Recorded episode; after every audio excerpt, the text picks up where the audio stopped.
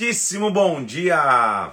Bom dia para todo mundo. Começa mais um dia de leitura da palavra, de leitura bíblica. Estamos aqui reunidos para ler a palavra do Senhor, para na palavra de Deus receber instrução, alimento, direção. Vamos mergulhar na palavra mais um dia, mergulhar naquilo que Deus tem para as nossas vidas, para aquilo que Ele tem para nos ensinar. Olá, você que está chegando aí, todo mundo que está na área, que Deus te abençoe muito em nome de Jesus Cristo, que a gente possa ter um dia, mais um dia abençoado, cheio de Deus, cheio de revelação nas Escrituras, de história nas Escrituras que a gente possa aprender. Hoje é o dia 66 da nossa leitura bíblica, dia 66, e nós estamos avançando a largos passos para chegarmos nos 100 dias. Vamos orar? Vamos pedir que Deus fale conosco. Hoje é o 66 ou 7? 66, né? Hoje é o 66 da leitura bíblica. Vamos nessa. Vamos orar? Pai, nós estamos aqui adorando o teu nome, te engrandecendo porque tu és digno de toda a honra e de toda a glória, dizendo quanto nós amamos a tua palavra, Senhor, e quanto nós precisamos de ti. Precisamos aprender contigo, Senhor. Por isso, vem mais uma vez nesse dia, nos visita aqui, nos dá o entendimento, a sabedoria, Senhor, a instrução necessárias, mas a revelação necessária na palavra nessa manhã, Pai. Nós te louvamos e agradecemos, meu Deus. Em o nome do Senhor Jesus eu oro, em nome de Jesus Cristo. Amém e amém. Vamos nessa! Dia 66 de 100 começa hoje. Abra comigo em Jeremias, capítulo de número 40. Jeremias, número 40. Vamos avançar, vamos na leitura bíblica e assim a gente vai. Jeremias, um grande profeta da parte de Deus que nos ensina a não desistir nunca. Grande parte de seu ministério, na verdade, todo o seu ministério, ele não é reconhecido pela nação que ele profetizava. Pelo contrário, a profetizar ele é amarrado em troncos, ele é jogado no buraco, ele, ele é preso no, no pátio da guarda, ele é preso numa, na casa de um antigo escrivão que virou uma cadeia, ele é jurado de morte, conspiração de morte contra ele, Deus o livra, Deus o protege, ele fica por, por quase 23 anos nessa, nessa, nessa dificuldade de tentar alertar o povo de Deus que o cativeiro era iminente, que eles deviam se arrepender. Por várias vezes ele fala: quem sabe o povo se arrepende, Deus não, o, o povo se consegue, Deus não se arrepende, Deus não muda de ideia do mal que ia fazer ao povo. Perceba que o, que, que o mal não era proveniente de Deus, mas sim do próprio povo que havia ferido alianças com Deus, é, é, é, sacrificando em altares nos altos, sacrificando a outros deuses, com sacrifícios de animais onde não tinha que ser feito, sacrifícios até humanos. Então o negócio tinha chegado num, num, num, numa degradação tão gigantesca que o cativeiro era, foi a única opção viável. Jeremias, então, entendendo que o cativeiro ia acontecer, porque várias vezes, quando ele ia clamar pelo povo, Deus falava: Não clama pelo povo para o seu próprio bem, não adianta clamar por eles para o bem deles, desde que eu, eu vou lidar com o povo. E é isso que acontece. É, Deus levanta o inimigo do norte, Babilônia, para que a Babilônia venha e, e, e, tome posse de Judá. Jeremias, então, é, na continuidade do seu discurso, ele estava alertando sobre o cativeiro, agora ele está dizendo: olha, não resistam ao cativeiro. Não resista, porque quem resistir vai, vai, vai, ser, vai, vai ser passado a espada. Aquele que consentir ao cativeiro, a maneira que Deus está lidando com o seu povo, um dia voltará a essa terra. O povo tão sério não quer nem, nem ouvir o que Jeremias tem a dizer, que muito, Jeremias chega a ser acusado de estar servindo aos caldeus, ou sabe, contratado pelos, pelos babilônios para que o povo não pegasse em armas e não resistisse. Jeremias, então, é honrado pelo próprio Deus e depois de, de, de, de, do cativeiro acontecer, nas duas fases que acontece, primeiro Babilônia vem, leva o rei embora, a rainha mãe, e, e os nobres, e, e, e leva embora de Judá para Babilônia, e depois volta para pegar um restante, volta a pegar mais algumas pessoas. Nessa segunda leva, Jeremias, ele, ele é honrado por Deus, e pelo próprio Nabucodonosor, rei da Babilônia, que diz, olha, escolhe o que você quer fazer, se você quer ir conosco para a Babilônia, se você quer ficar em, entre os remanescentes de Jerusalém, ou se você quiser ir para qualquer lugar. Jeremias é reconhecido como um profeta pelo próprio rei da Babilônia. Falou, cara, estou conhecendo um cara que profetizava a nosso respeito, que dizia que a gente viria, ou seja, ele, ele, ele entende a veracidade da profecia de Jeremias. Estou contando todo o contexto histórico para a gente poder entrar na leitura, vai ficar mais fácil. Nabucodonosor, então, quando vai embora, quando, quando, quando leva os cativos para a Babilônia, os nobres, os príncipes e também grande parte do povo, ainda fica um remanescente em Judá. A maioria dos pobres, das pessoas que, que, que ao olhar-se os servos, ao olhar-se não se tinha muita proeminência na sociedade, eles ficam como remanescentes. E Nabucodonosor coloca um, coloca um tal de Gedalias, ele nomeia Gedalias como governador sobre aquele povo, como líder sobre aquele povo. Eles não tinham mais rei, mas agora Gedalias está governando sobre eles. Jeremias, então, e o restante do povo, eles ficam com Gedalias. Nós vamos ver que é dada a Jeremias a opção de escolher o que ele quer, como ele se demora a responder, o próprio chefe da guarda, Nebuzaradan, falou, faz o seguinte, vai lá e fica com Gedalias, fica entre os remanescentes, ou vai para onde você quiser ir. Então não é levado ao cativeiro, ele fica. E a pergunta é por que ele fica? Porque o ministério dele ainda não tinha acabado. Isso que nós vamos ver aqui. Infelizmente, o ministério de durezas, de, de, de, de, profetizar e não ser aceito, não tinha acabado, até o ponto que ele vai começar a profetizar e cumprir o real sentido de sua profecia. Vamos nessa então? Agora que eu dei esse, esse, esse breve resumo, a gente vai entrar na leitura oficialmente. Jeremias capítulo 40. Palavra do Senhor que veio a Jeremias da parte do Senhor, depois que Nebuzaradã, chefe da guarda, o pôs em liberdade em Ramá. Quando, quando a Babilônia chega, Jeremias está preso, a Babilônia mesmo põe em liberdade. Estando ele em cadeias no meio dos cativos, no cativeiro de Jerusalém de Judá, foram levados, entre os que foram levados cativos para a Babilônia. O chefe da guarda, versículo 2, tomou a Jeremias e disse: Ó, o Senhor teu Deus pronunciou este mal contra esse lugar o Senhor o trouxe e fez como tinha dito. Ou seja, Jeremias, eu reconheço que o que você profetizava está acontecendo, você é um profeta mesmo. E não obedecesses a voz, tudo isso aconteceu ao povo. Agora então, olha, olha o que o chefe da guarda da Babilônia diz. Eis que te livrei hoje das cadeias que estavam sob as tuas mãos. Se você quiser vir comigo para a Babilônia, vem, eu cuidarei bem de ti. Se não, se você não quer vir comigo para a Babilônia, deixa de vir, olha toda a terra está diante de ti, para onde julgares bom e próprio ir, vai. Olha como Jeremias era um cara posicionado, porque o Nebuzaradã está dizendo assim: olha, se você quiser, vem para a Babilônia com a gente. Ah, eu vou cuidar bem de você. Ou seja, ele ia ter conforto na Babilônia. Ele não se vende para esse conforto. É óbvio que se ele vai à Babilônia, todas as teorias da conspiração de que ele era é, é, comprado pela Babilônia iam, iam, iam, tomar força, né? Ah, ele profetizou para a gente não, não, não resistir à Babilônia, agora está lá ele, no bem, no bom e do melhor da Babilônia. Não, não, não. Profeta não se vende à Babilônia. Já vou te explicar o, a, a, o conceito de Babilônia. Profeta nenhum se vende à Babilônia, não. Ele, ele, ele fica ali demorando em decidir esse versículo 5. Então o capitão diz: faz o seguinte, volta para Gedalias, que era o cara que, que o rei da Babilônia nomeou governador das cidades de Judá, habita com ele no meio do povo. Ou, versículo 5, para qualquer outra parte que se aprover, então deu-lhe o chefe da guarda mantimento, mantimento, um presente e o deixou ir. Olha como a Babilônia o tratou com, com honra, com zelo. Deus o está tratando com zelo, que ele sempre, ele, ele sempre na vida toda só fez a vontade de Deus, é a obra de Deus. Então, ok. Jeremias foi a Gedalias, que era, que era o governador nomeado pela Babilônia para cuidar do povo. Só que olha o que vai acontecer. Ouvindo os capitães dos exércitos, versículo 7, que estavam no campo, ele e seus homens, que o rei da Babilônia tinha nomeado governador da terra, Gedalias, e que havia confiado a ele homens e mulheres, meninos, os mais pobres da terra que não foram levados ao exílio, vieram ter com ele a Mispa. Quem? Ismael, filho de Netanias, Joanã, filhos de Careá, Seraías, filho de Tanemute, várias pessoas. Ou seja, alguns que estavam meio escondidos foram se associar a Gedalias, tendo visto que o, rei Nabucodonosor colocou aqui, então eles vão lá para estar junto com ele. Gedalias, versículo 9, filho de Aicão, filho de Safã, jurou ele aos seus homens e lhe disse: Nada temais por parte dos caldeus, ficai na terra, sirvam o rei da Babilônia, vai dar tudo bem. Ou seja, a gente não foi levado cativo, vamos ficar na terra, vamos obedecer né, é, é, Nabucodonosor, vai dar tudo bem. Então Gedalias ele consente, ele não quer guerra com a Babilônia, ele, ele foi deixado como capitão ou como chefe dos remanescentes. Quanto a mim, habito em Mispá, estou às ordens dos caldeus que vierem a nós colhei vinho, frutas de verão, azeite, coloque na vasilha, habite na cidade que vocês tomassem. Ou seja, vida normal, gente. Vamos continuar nossa vida. A gente é remanescente do cativeiro, a gente serve os caldeus, mas vida normal.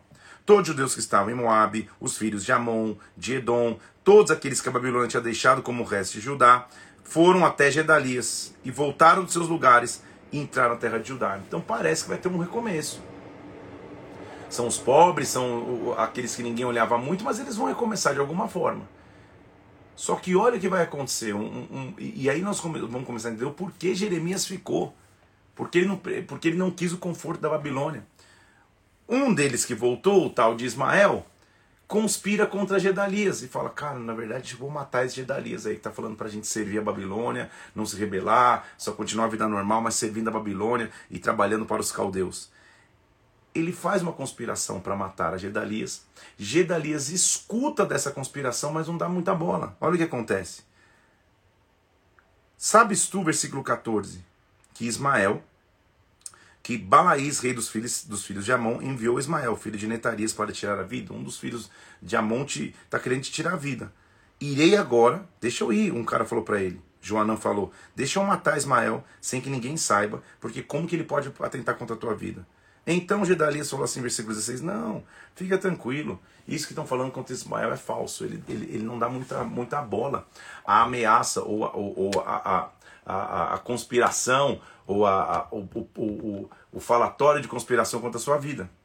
Ele não dá muita bola, ele não presta atenção nisso, mas, versículo 1 do capítulo 41, acontece que no sétimo mês, dois meses depois, Ismael pegou dez homens, capitães do rei, foram até Gedalias, comeram ali junto com ele pão em Mispá. Ele estava debaixo de ameaça, mas Gedalias parece não estar tá muito ligando dispuseram-se Ismael, versículo 2, e feriram Gedalias a espada, matando assim o rei da, aquele que o rei da Babilônia tinha nomeado governador da terra. Também matou Ismael todos os judeus que estavam com Gedalias. Todos. Sucedeu que no dia seguinte, alguns chegaram sem saber o que estava acontecendo. Viemos aqui adorar no, no, no templo, etc. Assim vai. E, e, e, Gedalias sai chorando, ah, venham, venham, venham falar então. Gedalias não, Gedalias está morto. Ismael sai chorando, fala, ah, vem aqui, vamos lá, vamos encontrar com Gedalias. Ele mata esses que vêm também, joga-os todos numa cova, joga-os todos num poço e leva embora esses caras cativos. Então calma aí, o remanescente que tinha ficado, agora começa uma insurgência lá dentro, uma treta. O governador que, que, que, que, que o rei da Babilônia tinha deixado para cuidar é assassinado. Ismael mata alguns e leva alguns embora. Começa uma confusão entre os remanescentes. Joanã, que era aquele que desde o começo queria ter matado Ismael para que ele não pudesse atentar contra Gedalias. Jo, ouvindo isso, Joanã, filho de Cairá, um dos príncipes do exército, quando ele ouviu o que havia feito Ismael, pegou consigo seus homens e foram lutar contra Ismael. Versículo 12. E todo o povo viu que estava com Ismael, se alegrou quando viu Joanã. Todo o povo que, que Ismael levara cativo de Mispá virou as costas, voltou, foi para Joanã. Ismael escapou de Joanã e fugiu. Versículo 16: Tomou Joanã, todos os príncipes do exército estavam com ele, o restante do povo que Ismael, que depois de ter ferido Gedalia, os homens valentes de guerra, levou embora. Partiram e pararam em Jerumat-Quimã, que está perto de Belém, para daí entrarem no Egito, por causa dos caldeus, porque os temiam é, por ter Ismael ferido a Gedalias, o governador que a Babilônia nomeara. Então vou te explicar o texto todo aqui, a história toda, né? Então, Gedalias é colocado como governador na Babilônia. Vem uma galera que está nas, nas outras cidades e habitam ali junto. Um deles, chamado Ismael, se revolta porque, porque Gedalias estava dizendo, gente, não vamos lutar contra a Babilônia, vamos vida normal aqui, é, é, estoca as coisas, só que a gente serve os caldeus. Se eles aparecerem aqui, a gente tem que servi-los de alguma forma. Ismael, de alguma maneira, não concorda com isso, mata Gedalias e leva embora algum, algum povo, mata muito judeu, vai, vai levando embora cativo algum povo que, que, que tinha ficado remanescente. Um outro cativeiro se ameaça iniciar. Joanã, um desses outros caras ali, vê isso acontecendo, vai lá, persegue Ismael, Ismael foge, mas ele traz de volta aqueles que ele tinha levado. Mas ao invés de voltar a Jerusalém, ao invés de voltar a Mispá, ao invés de voltar a Judá, eles intencionam ir ao Egito. Porque agora eles ficam com medo. Pô, Nabucodonosor vai chegar aqui e vai ver que toda essa confusão que aconteceu vai matar todo mundo de uma vez. Então eles acham que a melhor proteção deles vai ser o Egito. Nós vamos começar a entender agora por que então Jeremias ficou e por que o ministério de Jeremias é um ministério de resiliência, gente. O cara passou a vida inteira profetizando que o cativeiro babilônico ia acontecer. Ninguém deu crédito a ele, o cativeiro babilônico acontece. A própria Babilônia olha para ele e fala: Cara, o que, que você quer? Você quer presente? Você quer morar na melhor casa? O que, que você quer? Porque você realmente é profeta. A Babilônia reconhece, mas o povo de Judá não reconhece Jeremias, mesmo, mesmo depois de uma situação adversa tão gigantesco como o cativeiro acontecer, tendo, tendo Jeremias sido o único profeta, falando que viria o cativeiro enquanto todos os outros faziam passo, o pessoal não conseguia reconhecer o tamanho da, da, da autoridade profética de Jeremias. Pensa que é fácil? Não é. Porque, porque eles estão querendo ir para o Egito. Lembre-se lembre que Jeremias está entre os cativos que ficaram. Ele escolheu ficar. Ele não quis o conforto da Babilônia. Então, chegaram todos os capitães dos exércitos, Joanã, todo o povo, desde o menor até o maior, e disseram a Jeremias: Jeremias, a gente quer apresentar a você uma humilde súplica. Rogue ao Senhor teu Deus, já que você é profeta, por nós e por este resto, porque de muito que éramos, só tem alguns poucos. Como você pode ver com os próprios olhos, ou seja, os que ficaram já estão sendo ameaçados entre as guerras internas deles mesmos. Então ele chega e fala: Jeremias, eu te rogo, fala, fala com Deus aí, o que, que a gente tem que fazer? Eles estão querendo ir para o Egito a fim de que o Senhor teu Deus nos mostre o, que, o caminho por onde devemos andar e aquilo que havemos de fazer. Então, Jeremias, que é profeta, olha o que ele responde. Eu, ok, escutei vocês. Vou orar ao Senhor, vosso Deus. Tudo que o Senhor responder, eu declararei, não ocultarei nada. É a base do profeta, gente. Busca a Deus. Você não precisa ter uma resposta imediata. Você não precisa logo de cara, quando alguém te pergunta, assim do Senhor. Não, deixa eu orar. O que eu não sei, eu vou orar. O que eu não sei, eu vou buscar diante de Deus. O que eu não sei, eu vou buscar. É o que Jeremias está dizendo. Então eles falaram para Jeremias: Jeremias, seja o Senhor testemunha verdadeira e fiel contra nós, se nós não fizermos segundo toda a palavra que o Senhor teu Deus te enviar a nós outros. Se a palavra for boa ou má, nós obedeceremos à voz do Senhor nosso Deus, a quem te enviamos, para que nos suceda bem ao obedecermos à voz do Senhor nosso Deus. Então eles fazem um juramento a Jeremias. Jeremias, Busca Deus é o teu tempo. A gente está falando aqui que promete que o que você falar, seja bom ou mal para a gente, a gente vai obedecer. Aham, uhum, o golpe tá aí. o golpe tá aí. Olha lá, ao fim de 10 dias, 10 dias orando, o profeta não precisa ter, ter, ter resposta imediata, não precisa responder logo de pronto. 10 dias orando, veio a palavra do Senhor a Jeremias. Ele chama Joanã, que era o chefe agora, né? Que tinha, que tinha, que tinha expulsado Ismael, e disse assim: do menor até o maior, e falou assim: do Senhor, Deus de Israel, que vocês me enviaram para apresentar uma súplica. Presta atenção no que ele está dizendo. Se vocês permanecerem nesta terra, onde? Judá, então vos edificarei, não vos derribarei, plantar-vos-ei, não vos arrancarei, porque estou arrependido do mal que vos tenho feito. Ou seja, eu vou ser compassivo com vocês. Arrependido aqui não é arrependimento de remorso que a gente tem na ideia de quando você comete um erro, um erro se arrepende. Deus não erra, como que ele se arrepende de erro? Arrependido aqui é mudei o pensamento, mudei e transformei a ideia, mudei o projeto. Ou seja, eu mudei o plano. Eu vou começar a fazer bem a vocês, só permaneçam em Judá. Não temais o rei da Babilônia, porque eu sou convosco para vos salvar e vos livrar das suas mãos. Seja, não fique com medo que Nabucodonosor vai voltar aqui vai acabar com vocês por tudo que aconteceu, dali foi morto, etc. Não, não temas, confiem em mim. Mas se vocês disserem, nós não ficamos, nós vamos ao Egito, então escuta a palavra do Senhor de Israel. Se tivermos o firme propósito de entrar no Egito para morar, versículo 15, acontecerá então que a espada que vocês temem, ela vos alcançará lá no Egito. A fome que vocês receiam, você seguirá de perto os passos no Egito, onde morrereis. Assim será todos os homens que tiverem propósito de entrar no Egito para morar. Versículo 17: Morrerão a espada, a fome, a peste, nenhum mal escapará, e eu farei vir sobre eles. Então, ele está sendo claro, versículo 19: Falou-vos o Senhor ao resto de Judá: Não entreis no Egito, tende por certo que vos adverti hoje, porque vós, à custa da vossa vida, a vós mesmos vos enganastes pois me enviastes ao Senhor, dizendo: Ora por nós, segundo o seu coração, e assim nós faremos. Mas, tendo declarado isso hoje, vocês não estão dando ouvido à voz do Senhor, vosso Deus. Antes mesmo que o povo responda, Jeremias já sabe o que vai acontecer. Lembra que antes era, não, Jeremias, a gente vai obedecer tudo que Deus falar para você, seja bom ou ruim para a gente. Jeremias está falando, não é para ir para o Egito, é para ficar. Quem for para Egito vai morrer a espada. Eu sei, mas na verdade eu sei que vocês estão tentando a Deus, que vocês só me mandaram aqui e eu tenho certeza que vocês vão desobedecer. Jeremias acaba de falar. Lembra que eu falei que, que, que a vida do profeta não é fácil? Pô, ele passou a vida profetizando para ajudar do cativeiro da Babilônia ninguém ouviu. Aconteceu o cativeiro, era para todo mundo ouvir o que esse homem fala, mas, mas respeitar o ponto e a vírgula, gente. Meu Deus do céu. Jeremias acaba de falar todas as palavras do Senhor. Então falou Azarias e Joanã, os caras estavam ali. E todos os homens soberbos e disseram para Jeremias, versículo 2, capítulo 40, 43, é mentira o que dizes. O Senhor nosso Deus não te enviou a dizer, não entreis no Egito para morar. Baruque, que era o escriba, o escriba dele, é quem te incita contra nós, para nos entregar nas mãos dos caldeus, a fim de nos matarem e exilarem na Babilônia. De novo, essa ladainha de que ele serve os, os babilônios. Não é possível. Então, de novo, um profeta, a sua identidade é dada por Deus e não pelo povo que o escuta. Porque, mais uma vez, Jeremias está tá vivendo o mesmo, mesmo cenário.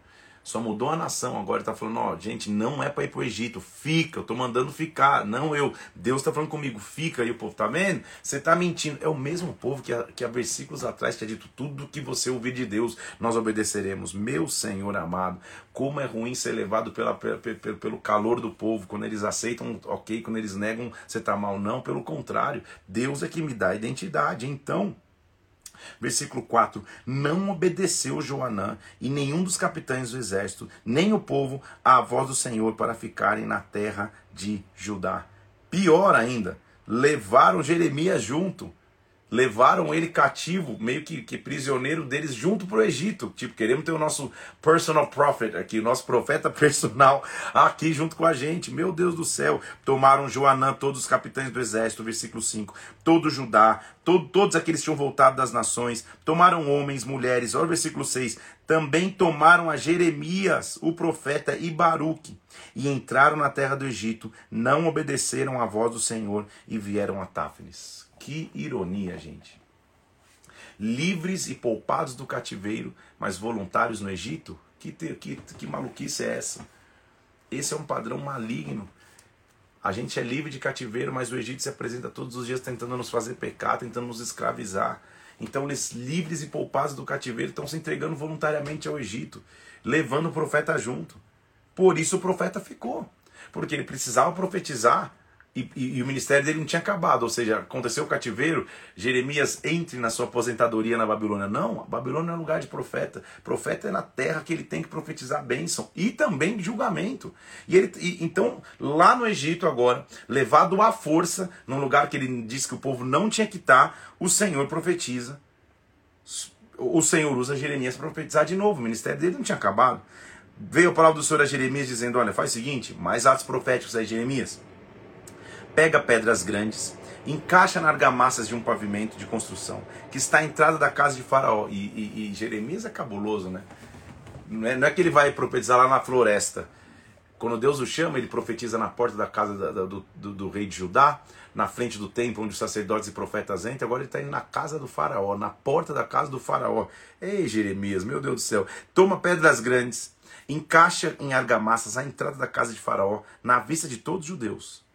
E o povo vai entender, assim diz o Senhor dos Exércitos: Eis que eu mandarei vir Nabucodonosor, rei da Babilônia, meu servo, ou seja, ele está debaixo do meu, das minhas ordens, tudo que ele faz é o meu comando, e porei o seu trono sobre essas pedras que encaixei. Ele estenderá o seu baldaquino real sobre elas. Ele virá, ferirá a terra do Egito. Quem é para morte, morte, cativeiro, cativeiro, espada, espada. Vocês estão entendendo o que ele está dizendo? Ó, oh, os judeus remanescentes que não confiaram em Deus, estavam com medo de Nabucodonosor invadir Judá de novo. Na verdade, vocês são tão, tão, tão espertos, tão bem viu, de, de revelação, tão bem de obediência, que vocês correram para a próxima nação que Babilônia vai invadir. Vocês, já, vocês eram remanescentes de uma outra nação, cuidados por Deus lá, vocês escolheram fugir para uma nação que Deus vai invadir, que, que, que, a Babilônia vai invadir agora. A Babilônia vai invadir o Egito. Então veio a palavra de Jeremias acerca de todos os judeus moradores na terra do Egito. Assim do Senhor, versículo 2: Visto o mal que você fez cair sobre Jerusalém, sobre a cidade de Judá, eis que hoje são elas uma desolação, ninguém habita nelas, vocês abandonaram a cidade, não tem ninguém lá. Por causa da maldade que vocês fizeram, vocês foram queimar incenso, servir outros deuses que não conheceram seus pais. Todavia, começando de madrugada, eu enviei profetas, dizendo que vocês não fizessem. Começando de madrugada é desde, desde antes tudo acontecer, uma expressão. Vocês foram alertados profeticamente não obedeceram, não inclinaram seus ouvidos, versículo 5. Então derramou-se a minha indignação nas cidades de Judá, elas se transformaram em deserto e assolação. Por que, versículo 7, vocês fazem tão grande mal contra vós mesmos? Eliminando homens e mulheres, crianças e aqueles que mamam no meio de Judá, a fim de que não fique resto algum. Por que, que vocês estão indo embora, abandonando a nação que eu os deixei ficar como remanescentes? Já não era milagre suficiente vocês não terem sido levados para o cativeiro. Vocês estão fugindo para o Egito para quê? Porque vocês me irritam com as obras das vossas mãos, queimando incenso a outros deuses na terra do Egito, onde vocês vieram morar. Não é que eles só foram se esconder no Egito. Eles começaram a tomar forma do Egito, adorar os deuses do Egito. Se esquecer das maldades dos vossos pais de Judá, as maldades cometidas lá, que, que, que gerou o cativeiro, vocês estão esquecendo, não é possível que isso está acontecendo. Então eu castigarei, versículo 13, os que, os que habitam na terra do Egito, como fez a Jerusalém. De maneira que dos restantes de Judá que vieram para o Egito para morar, não haverá quem escape e sobreviva para voltar a Judá. Não tornarão senão alguns fugitivos. Então era remanescente, agora vai ser o remanescente do remanescente. Está entendendo? Vai ser o, a minoria da minoria. Não é possível que vocês chegaram nesse ponto porque se entregaram para o Egito. Jeremias já estava acostumado com isso, mas essa era a rotina dele. Ele vai ser contraditado de novo naquilo que ele está dizendo, o povo vai, vai se levantar e dizer: calma aí. Então, responderam todos os homens que sabiam que só as mulheres queimavam incenso a outros deuses. Eram as mulheres que estavam oferecendo culto pagão. E todas as mulheres que achavam ali, grande multidão, todo o povo que habitava na terra do Egito, disse para Jeremias: Jeremias, calma aí. Quanto à palavra que você anunciou no nome do Senhor, a gente não te obedeceu? Olha que cego que eles estão. Certamente toda a palavra que saiu da nossa boca, isto é, queimaremos incenso à rainha dos céus, versículo 17, e ofereceremos, e ofereceremos libações. Por quê? Quando a gente fazia isso, olha a cegueira deles, versículo 17, nós tínhamos fartura de pão, prosperávamos e não víamos mal algum. Agora que a gente parou de oferecer incenso à rainha dos céus, de oferecer libações, agora que está que, que, que tá vindo a espada e a fome. Você entendeu o que eles estão dizendo? Quando a gente estava lá, eles não conseguem entender que foi a mão de Deus que deixou os remanescentes em Judá e Jerusalém. Eles não lembra lá em Jerusalém que a gente lá a gente levantava cultos à rainha dos céus, a Deus a mãe, ou seja, é, é, é a gente adorava a outros deuses. Lá a gente era cuidado. Agora que a gente está no Egito não pode mais fazer isso. Tá vendo a fome que está vindo sobre nós? Eles estão associando a bênção deles ao culto que eles davam à rainha dos céus. Jeremias tinha que ter muita paciência, gente. Vamos, vamos, vamos, vamos combinar. Quando a gente oferecia, versículo 19, incenso à rainha dos céus, quando a gente oferecia libações, quando a gente fazia bolo, oferecemos libações sem nossos maridos, vocês não lembram tudo como a gente vivia a bênção? Jeremias fala, calma aí, vocês não estão entendendo não. Quanto aos incensos que vocês queimavam, versículo 21, nas cidades de Judá e nas ruas de Jerusalém, Será que você e os vossos pais, e os vossos reis e os príncipes, será que Deus não se lembrou disso? Isso não está passando na mente de vocês, não? Vocês esqueceram que está todo mundo em cativeiro, que vocês são remanescentes. Será que Deus realmente perdoou? Será que Deus realmente é, não enxergou que vocês levantavam libação? A causa do cativeiro é justamente a libação a outros deuses. Vocês estão invertendo valores. Perceba então, gente, que o profeta tem que manter-se fiel à sua palavra. Por quê? Porque as pessoas têm o dom de querer manipular a palavra até a palavra de Deus, ou as suas atitudes, da maneira que querem. Ao invés de eles enxergarem o culto à Rainha dos Céus como a, o motivo do cativeiro, eles estão enxergando o culto à Rainha dos Céus como o motivo pelo qual eles estão passando fome no Egito. Olha que, que nó que eles tiveram que dar para que eles mesmos pudessem é, crer naquilo que eles queriam, não naquilo que eles deviam. Então, ter aliança com Deus não é fazer aquilo que se quer, é fazer aquilo que se deve fazer. Não é porque você quer adorar a Rainha do Céu, não, não, não, eu, eu, eu devo obediência ao meu Deus, eu tenho, eu, devo, eu tenho que ter aliança com Ele, e esse se deve fazer, eu faço porque eu tenho prazer nesta aliança. Então escutem a palavra do Senhor, vocês estão no Egito. Jeremias está dizendo, versículo 26. Eis que eu juro pelo meu grande nome, diz o Senhor, que nunca mais será pronunciado o meu nome por boca de qualquer homem de Judá em toda a terra do Egito, dizendo tão certo como vive o Senhor. Deus vai pesar a mão agora sobre o Egito. E eu vou dar um sinal. Este é o sinal eu entregarei, o versículo 30, o faraó Ofra, rei do Egito, nas mãos dos seus inimigos, nas mãos dos que procuram sua morte, como aconteceu com Zedequias, rei de Judá. Eu vou dá-lo nas mãos de Nabucodonosor, rei da Babilônia, que era seu inimigo, e procura tirar-lhe a vida. Jeremias está dizendo, que vocês fugiram do, de Nabucodonosor, na verdade vocês vieram para a nação que Nabucodonosor está vindo conquistar. A Babilônia, já vou te explicar o que acontece com a Babilônia, tá? Vamos nessa. Então, o curto capítulo 45 é Jeremias falando, ó, Baruch. Baruch era tipo o companheiro de ministério de Jeremias, o cara que, que, que era o escriba, ele escrevia as profecias de Jeremias para que o povo pudesse lembrar. Então falou Jeremias a profeta Baruque, dizendo: Baruque, deixa eu falar uma coisa, viu, cara? Você me conhece desde tanto tempo, a gente está junto, mas versículo 3: Ai de mim agora, porque me acrescentou o Senhor tristeza ao meu sofrimento. Estou cansado do meu gemer, já não acho descanso. Tipo, cansei, cara. Meu Deus do céu, passei a vida profetizando para ajudar. Por causa do cativeiro babilônio. Ninguém ouviu. O cativeiro aconteceu, pô, agora a Babilônia me respeita, mas meu povo não me respeita coisa nenhuma. A identidade de um profeta, de um homem de Deus, é dado por Deus e não pelo povo que o cerca. É o que, é, é o que Jeremias está nos ensinando. Ele fala, cara, cansei. Pô, eu já estava sofrendo, agora o sofrimento foi adicionar tristeza. Meu Deus do céu. Então, isso você escreve. Isso diz o Senhor, versículo 4. Eu estou demolindo o que edifiquei, arrancando o que plantei em toda a terra. E procuras tu grandezas? Não as procures, porque estarei mal sobre toda a carne. Essa era, era a profecia sobre o povo. Não adianta pensar em coisa grande agora, porque vai vir mal sobre toda a carne.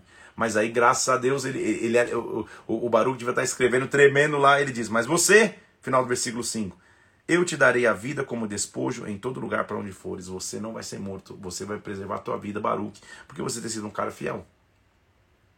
Promessas de Deus se cumprem. E você lembra comigo que em Jeremias capítulo 1, versículo 5, ele diz: Eu te coloquei como profeta para as nações.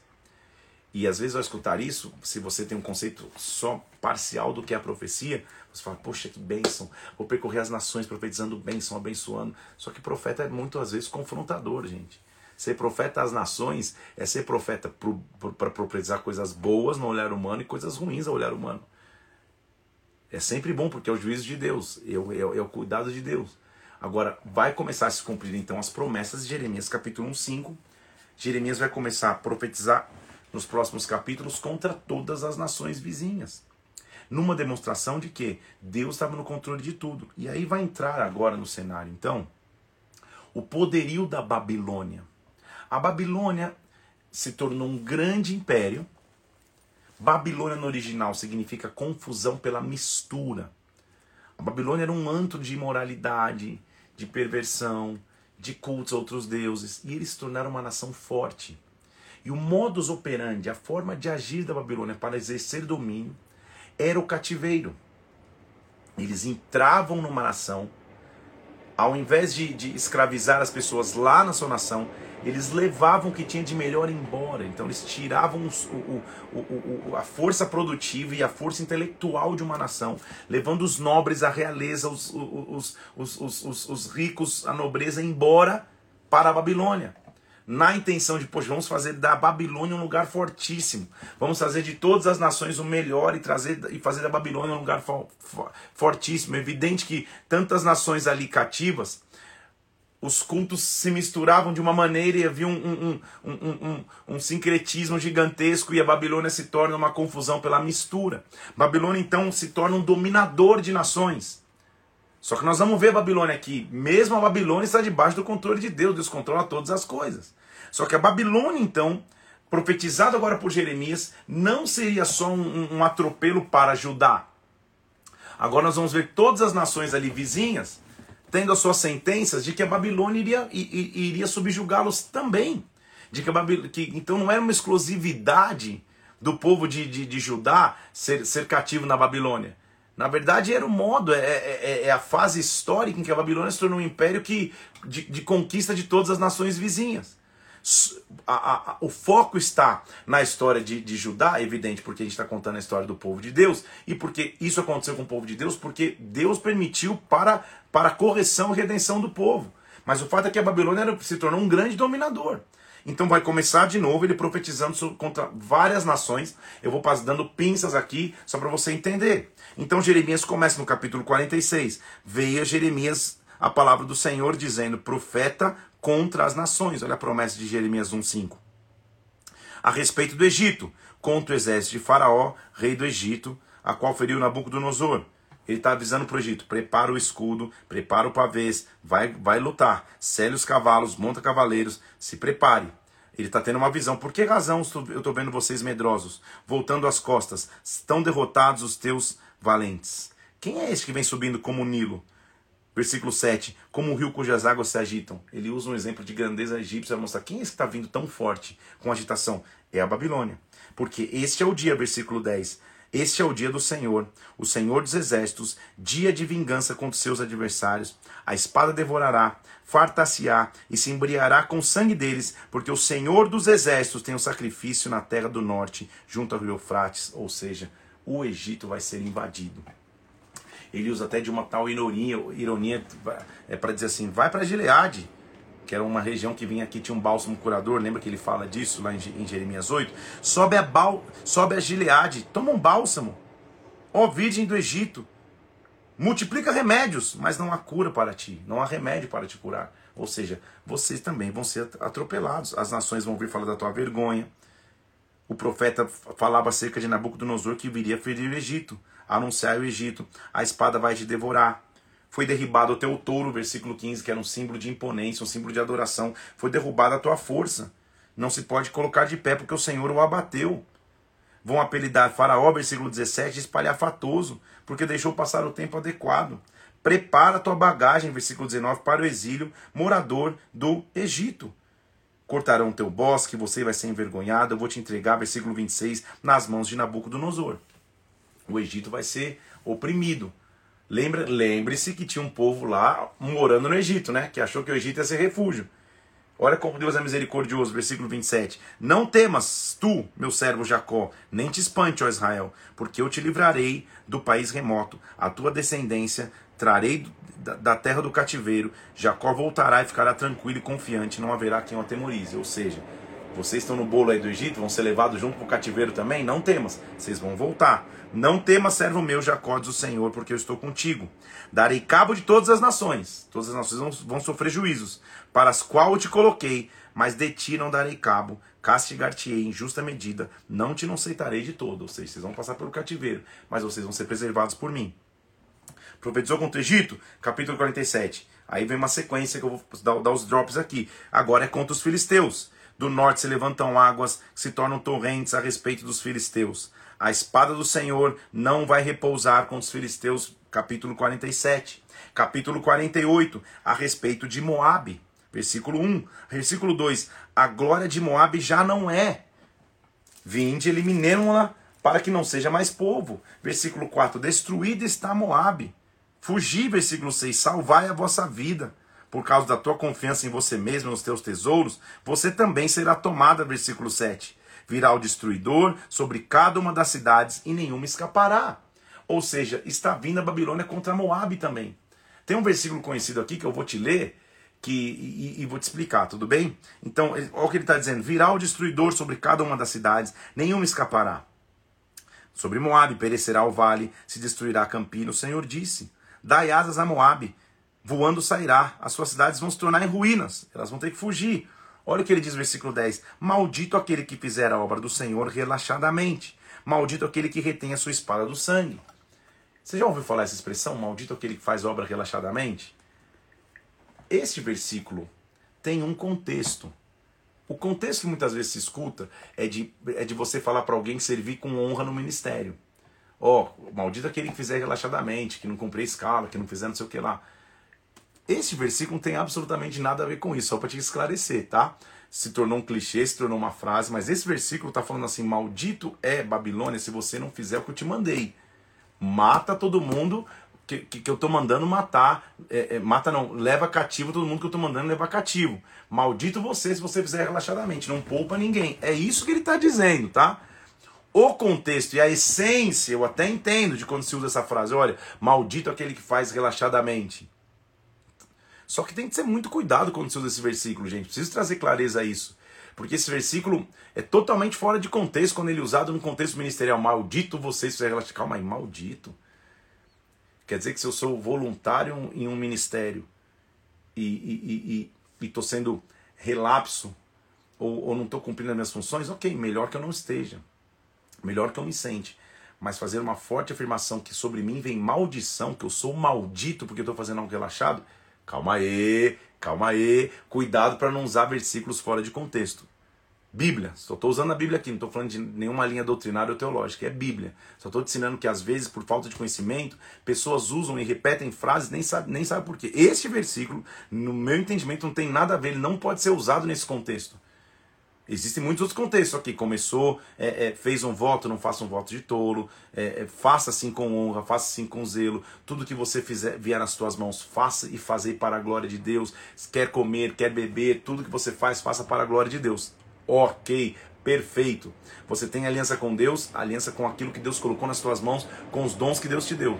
Mas eu usar esse versículo, maldito aquele que faz relaxadamente, não tem nada a ver com o contexto. Você me entendeu, né? O contexto aqui está falando para Babilônia. Babilônia, você nem ouse parar de atropelar os povos vizinhos. Não faça nada relaxadamente, porque é obra do Senhor. O cativeiro é obra do Senhor. Moab esteve despreocupado por muito tempo desde a sua mocidade ter repousado nas fezes do seu vinho, ou seja, na sujeira do seu vinho, vai acabar tudo isso, o destruidor vai vir contra Moab. Moab vai se embriagar, versículo 26, vai se revolver no seu próprio vômito. Moab também vai ser atropelado pela Babilônia. Toda a cabeça ficará calva, versículo 37, toda a barba rapada, vocês vão passar vergonha. Também vai vir sobre Amon, versículo 49, a respeito, versículo 1 do capítulo 49, a respeito dos filhos de Amon. Acaso não tem Israel filhos? Não tem herdeiro? Por que deu Milcom a Gade? Ou seja, por que vocês invadiram a terra de, de, de, de Israel, pensando que vocês vão tomar conta? Também, por que, que vocês se gloriam? Dizendo quem virá contra mim, versículo 6, eu mudarei a sorte dos filhos de Amon. Trarei, versículo 5, eu trarei terror sobre ti, diz o Senhor, Senhor dos exércitos, todos que estão ao redor de ti, cada um será lançado de frente de si, não haverá quem recolha os fugitivos, e eu mudarei a sorte dos filhos de Amon. Ou seja, depois eu vou me compadecer de Amon. Vai vir também cativeiro sobre Amon vai vir sobre os Edomitas, os, o povo de Edom. A respeito de Edom, diz ele: Fugi, voltai, versículo 8, retirai-vos para as cavernas, porque eu trarei sobre ele ruína e ruína de Esaú no tempo de castigo. Os Edomitas eram os descendentes de Esaú, viria ruína sobre eles também. Mais uma vez, vai ter, vai ter, vai ter castigo pelos pecados de Edom. Escute, versículo 14: Novas da parte do Senhor, ajuntai-vos e vinde contra ela, levantai-vos para a guerra. Eu te fiz pequeno entre as nações. O terror, é o terror que inspiras é soberbo do teu coração te enganaram. Eu vou te derrubar, como na destruição de Sodoma e Gomorra, assim não habitará ninguém em Edom. Então, de novo, mais uma vez, mais uma nação, a Babilônia está vindo atropelando todo mundo. Vai falar sobre Damasco, a respeito de Damasco, mesma coisa, versículo 24. Enfraquecido está Damasco, angústia e dores tomado a cidade, está abandonada a famosa cidade, versículo 25. Versículo 28, o rei da Babilônia vai ferir Quedar e vai destruir os filhos do Oriente, a Arábia, vai tomar suas tendas, seus rebanhos. Fujam, porque Nabucodonosor vem contra vós. Os Elamitas, os Gelão, mesma coisa, pois por isso que tem um contexto geográfico, né? De novo, versículo 34. Veio a palavra contra Elão, quebrarei o arco, que eles eram fortes em arco e flecha, quebrarei o arco de Elão, a fonte do seu poder. Tra trarei sobre Elão os quatro ventos do céu, farei tremer a Elão. No brasume da minha, ira, da minha ira, enviarei ela a espada, e nos últimos dias mudarei a sorte de Elão. Né? Elão vai ficar destruída para sempre. Então, eu sei que, que, que é uma sequência de coisas, só muda a nação, mas mostra que a Babilônia viria conquistando. Mas fala, cara, que poder é essa Babilônia, né? Meu Deus do céu. E aí, ninguém pode parar a Babilônia? Lembre-se que há um Deus acima de tudo. Babilônia, cumpriu a tua missão? Legal, mas o que é a Babilônia então hoje, gente? Não vou entrar a fundo nesse assunto, mas a Babilônia então é uma condição espiritual que tenta nos reger até hoje. Que tenta ser domínio até hoje. A raiz e essência da Babilônia é Babel. Aquela torre de Gênesis capítulo 11, se eu não me engano. Gênesis 11 fala de uma torre que o homem quis construir para si mesmo, e lá o homem se e lá a confusão acontece, as línguas são distribuídas. A raiz da Babilônia é Babel. Vamos todos juntos aqui tentar falar uma língua só. Vamos todos juntos falar de uma língua só de, de e, e, e, e, de, e, de princípios que não existem. Cada um respeita o seu Deus, o Deus de todo mundo se respeita e vira uma, uma loucura. É, é, é, é a mistura de tudo. Essa é a raiz da Babilônia. E essa raiz da Babilônia tenta nos dominar até hoje fazendo que os teus princípios caiam ao chão, fazendo que você sirva mais a princípios babilônicos do que a princípios de Deus. Espiritualmente, a Babilônia ainda quer agir. Mas será que, que, que fisicamente Babilônia é tão forte assim? Será que fisicamente a Babilônia é tão poderosa assim? Então, olha, olha, olha o que está acontecendo. A Babilônia atropelou todas as nações. Mas olha o que vai acontecer. Versículo 50. Versículo 1 do capítulo 50. Ele está profetizando. A Babilônia vai vir, é muito poderosa, blá blá, e etc. Mas olha a palavra que falou o Senhor contra a Babilônia, contra a terra dos caldeus, por intermédio de Jeremias, profeta. Ué, a conspiração não é que Jeremias era comprado pela Babilônia? Jeremias ele tinha identidade em Deus, gente. Primeiro ele foi falando, Babilônia vai atropelar todo mundo, principalmente Judá não resista, porque se existir vocês vão morrer na espada, espera lá que vocês vão voltar. Vai chegar o tempo da Babilônia. Está chegando a hora de profetizar. Nossa frase de hoje é caiu a Babilônia. Que toda a Babilônia, ou seja, toda a confusão, toda a idolatria, toda quebra de aliança com Deus caia de nossas vidas. Em o nome de Jesus Cristo, que a Babilônia não tenha poder, a Babilônia cai numa geração que, que se corrompe pela imoralidade, uma geração que, que, que, que, que muda princípios, que altera princípios da palavra, que altera princípios da família. Nos levantemos para ter aliança com Deus. Nós não somos Babilônia, Babilônia vai cair. Palavra que o Senhor falou contra a Babilônia, contra a terra dos caldeus por intermédio de Jeremias. Fale entre as nações e diga: Tomada é a Babilônia, versículo 2. Merodach, cobertas de vergonha estão suas imagens, seus ídolos temem de terror. Bel e Merodach, duas cidades importantes, estão cobertas de terror. Porque do norte subiu contra ela uma nação. Eles eram a nação do norte, agora do norte vem outra nação. Está falando da Pérsia, o Império Medo-Persa, que ia tomar conta da Babilônia. Tanto que você já sabe historicamente, porque você leu, que, que, quem, que quem dá o decreto para que, pra que é, o povo possa voltar a conseguir Jerusalém não é o rei da Babilônia mais, mas é o, o, o rei do império, o comandante do Império Medo-Persa, Sírio depois Dário. Tudo bem? Então eles continuam dizendo: naquele dia, diz o Senhor, vai subir o inimigo contra a Babilônia. E olha o que vai acontecer, versículo 4. Naqueles dias, naquele tempo, diz o Senhor, voltarão os filhos de Israel, ele e os filhos de Judá, juntamente andando e chorando virão e buscarão o Senhor teu Deus. Lembra essa expressão andando e chorando? Salmo 126, os que vão andando e chorando. Perguntarão pelo caminho de Sião, de rostos voltados para lá e dirão: Vinde, nos unamos ao Senhor em aliança eterna que jamais será esquecida. O cativeiro vai ter fim, a Babilônia vai cair Jeremias está profetizando um, um, um, presente difícil. A Babilônia vai vir, vai atropelar todo mundo. O cativeiro está aí. É, vocês tentaram fugir para o Egito, vão ser levados cativos também. Mas vai ter o dia que a Babilônia cai. E nesse dia o Senhor vai trazer de volta. Eu não tinha prometido isso? Ele vai trazer de volta.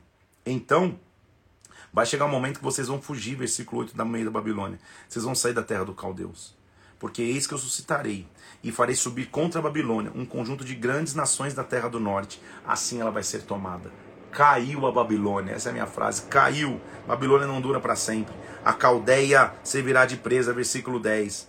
Ainda que vos alegrais e exultais, saqueadores da minha herança, que vocês saltem como bezerros, vocês estão felizes hoje, né? Porque vocês estão fortes demais. Você será muito envergonhada a vossa mãe, versículo 12. Será confundida quem vos deu a luz Será a última das nações, um deserto, uma terra seca e solidão. Deus vai julgar a Babilônia. Cordeiro desgarrado é Israel, ele diz, versículo 17. Os leões afugentaram. Primeiro devorou o rei da Síria, e por fim Nabucodonosor o desossou. Ou seja, Israel foi atropelado. Ele já está considerando Israel como um só, não mais Israel e Judá. Portanto, assim diz o Senhor, rei dos exércitos: castigarei o rei da Babilônia, como castiguei o rei da Síria. A Síria já, já tinha caído. Ele diz: Eu vou castigar a Babilônia também. Naqueles dias, versículo 20, naquele tempo, diz o Senhor: buscar-se a iniquidade de Israel, já não haverá. Os pecados de Judá não se acharão, porque perdoarei os remanescentes que eu deixar. Ouve-se, versículo 28, a voz dos que fugiram e escaparam da terra da Babilônia, para anunciarem em Sião a vingança do Senhor nosso Deus, a vingança do seu templo. Assim diz o Senhor dos Exércitos, versículo 33. Os filhos de Israel, os filhos de Judá, sofrem opressão juntamente. Todos os que levaram cativos retêm, recusam-se a deixar ir. Mas, versículo 34, o seu Senhor é forte, o Senhor dos exércitos é o seu nome, certamente lutará a causa deles para aquietar a terra, para inquietar os moradores da Babilônia. A Babilônia caiu. Deus vai trazer de volta os cativos. Ele tá profetizando. O cativeiro está só começando, hein, gente, mas ele já está profetizando o fim. Como a gente já viu isso em Isaías também. Jeremias já está vendo o fim. Então, eis que levantarei, versículo, 51, versículo 1 do capítulo 51. Levantarei um vento destruidor contra a Babilônia Enviarei padejadores contra a Babilônia. A despojarão porque virão contra ela. Caiam morto na terra dos caldeus e atravessados pela rua os babilônios. Israel e Judá não enviuvaram do seu Deus. Ou seja, não são viúvos, não. Deus continua vivo, tá? Versículo 5. Mas a terra do Caldeu está cheia de culpas perante o santo de Israel. Fuja do meio da Babilônia. Cada um salve a sua vida, porque é tempo da vingança do Senhor. Ele vai dar o resultado. A Babilônia vai cair. Ela não pode nos deixar cativo para sempre. É isso, que, é isso que ele está dizendo. Versículo 7. A Babilônia era um copo na mão de ouro do Senhor, o qual embriagava a terra. A Babilônia era só um instrumento na mão do Senhor, para que os povos pudessem receber juízo. Mas, versículo 8, olha lá. Repentinamente, é de repente, caiu Babilônia. Caiu a Babilônia e ficou arruinada. Babilônia, versículo 13. Você que está sobre as muitas águas ricas de tesouro, chegou o teu fim. Será que você pode profetizar isso sobre você mesmo? A Babilônia não vai ter efeito em você, não. Ou seja, a imoralidade, a confusão pela mistura, a idolatria, tudo que me afasta da presença de Deus. A raiz da Babilônia caiu em o nome do Senhor Jesus Cristo, porque Deus controla as nações. Babilônia não vai se aproveitar nada de ti, versículo 26. De ti não se tirarão pedras, nem para ângulo, nem para construção, nem para fundamentos, porque te tornarás em desolação perpétua, diz o Senhor. Assim diz o Senhor: Eu pleitearei a tua causa, eu te vingarei da vingança que se tomou contra ti, secarei o seu mar e farei que se esgote seu manancial. Babilônia, versículo 37, se tornará em montões de ruínas, moradas de chacais, objeto de espanto e assobio, e não haverá quem nela habite. A Babilônia, olha o que vai acontecer, versículo 49. Com a Babilônia fez cair traspassados de Israel, assim em Babilônia cairão traspassados os de toda terra. A Babilônia será julgada, a Babilônia será atropelada. Quando você acabar de, de, de ler o livro, Ata usa uma pedra e lança no meio do Eufrates. Era mais um ato profético que ele estava pedindo. Disse Jeremias a Seraías: Seraías, quando você chegar à Babilônia, lê em voz alta essas palavras. Olha o que Jeremias faz, gente. Ele manda um WhatsApp é, é, real time lá para o meio da Babilônia. Vai lá para a Babilônia e lê isso. Vai lá e lê, que a Babilônia vai cair. Profetiza no meio da Babilônia que ela vai cair. Quando acabar o livro, quando acabar de ler, pega o livro, amarra uma pedra e joga na água. E diz: Assim vai ser afundada a Babilônia e não se levantará. Ele está como um profeta das nações cumprindo a sua missão. Jeremias é um profeta muitíssimo inspirador porque ele não deixa que a identidade dele seja formada pelo povo que o cerca, mas pelo próprio Deus. O ministério dele não foi fácil. Ele profetizava e ninguém o respeitava. Ele profetizava e apanhava. Ele profetizava e era preso. Ele profetizava e era jogado num buraco.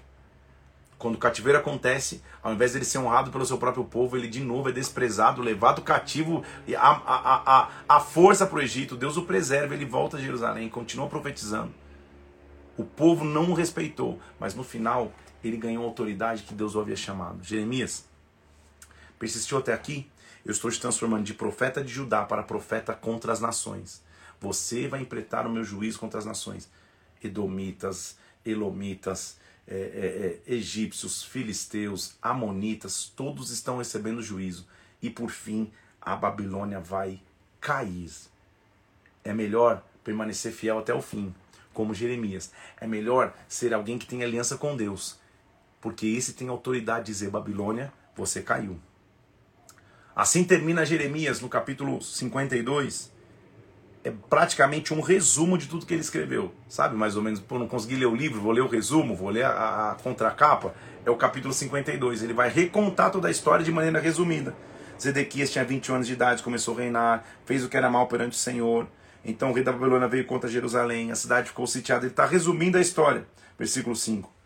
A cidade foi arrombada, fugiram. Versículo é, é 10, matou os, o rei da Babilônia, os filhos de Zedequias, versículo 11, vazou os olhos de Zedequias, tudo aquilo que a gente já leu, ele está recontando, está contando o resumo da, da história.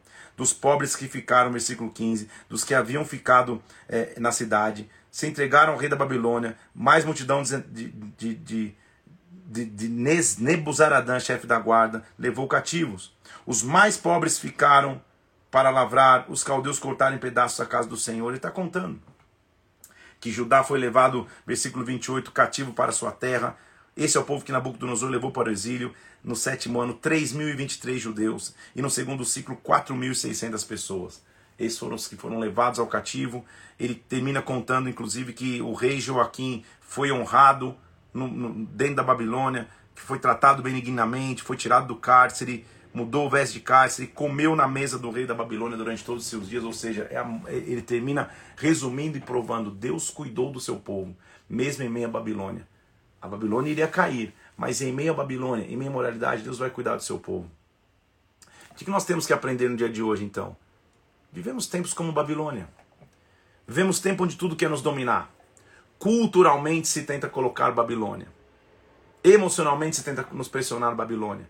Tudo que se assiste tenta-se, no meio da Babilônia, nos, nos dominar. Nós seremos preservados, como Jeremias foi.